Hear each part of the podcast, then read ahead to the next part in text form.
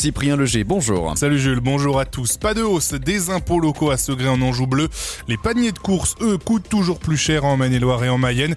Et puis cette fois-ci, le SCO ne se fait plus aucune illusion.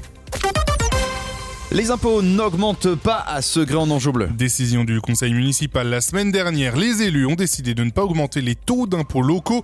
Le conseil municipal a dans le même temps adopté son budget primitif pour l'année. Au total, il représente 54,5 millions d'euros. En Maine-et-Loire et en Mayenne, vos paniers de courses ont augmenté de plus de 15% depuis un an. Selon un sondage France Info, le panier moyen dépasse désormais les 102 euros autour d'Angers et Laval. 100 euros à Laval plus particulièrement. Le kilo de sucre a augmenté de 57 quand celui de farine a augmenté de 34%. Une situation qui fait baisser le pouvoir d'achat et réagir la grande distribution. Le gouvernement n'obligera pas à faire un panier anti-inflation commun, mais ces derniers devraient eux-mêmes bloquer des prix des produits de première nécessité. Après Super U et Lidl qui ont déjà lancé leur panier maison, Carrefour et Intermarché devraient suivre la marche. Des travaux jeudi dans la rue Gambetta Segré. L'intervention juste devant la Micaline perturbera la circulation de 7h à 18h.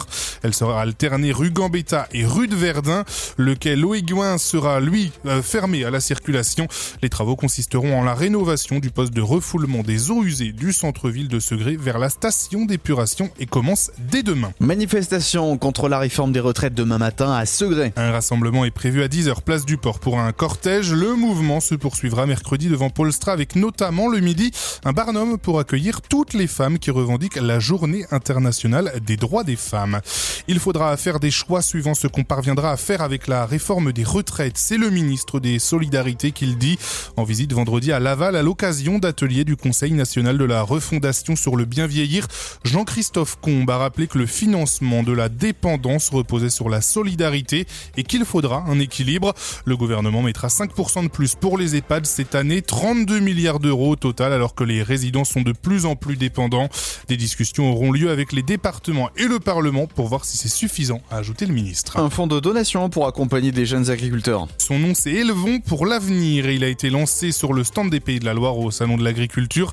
Ce fonds de dotation lancé sous l'impulsion des professionnels de la filière bovine de la région doit aider les plus jeunes à s'installer grâce à des dons faits par des entreprises au fonds de dotation. Cette fois-ci, c'est mort pour Angesco. C'est en effet l'expression utilisée par Abdel Boisama après la défaite face à Montpellier hier, un 5-0 qui enterre une bonne fois pour toutes tous les espoirs de ceux qui y croyaient encore. Un seul mot pour définir le match chez l'entraîneur angevin Nul, nul, nul.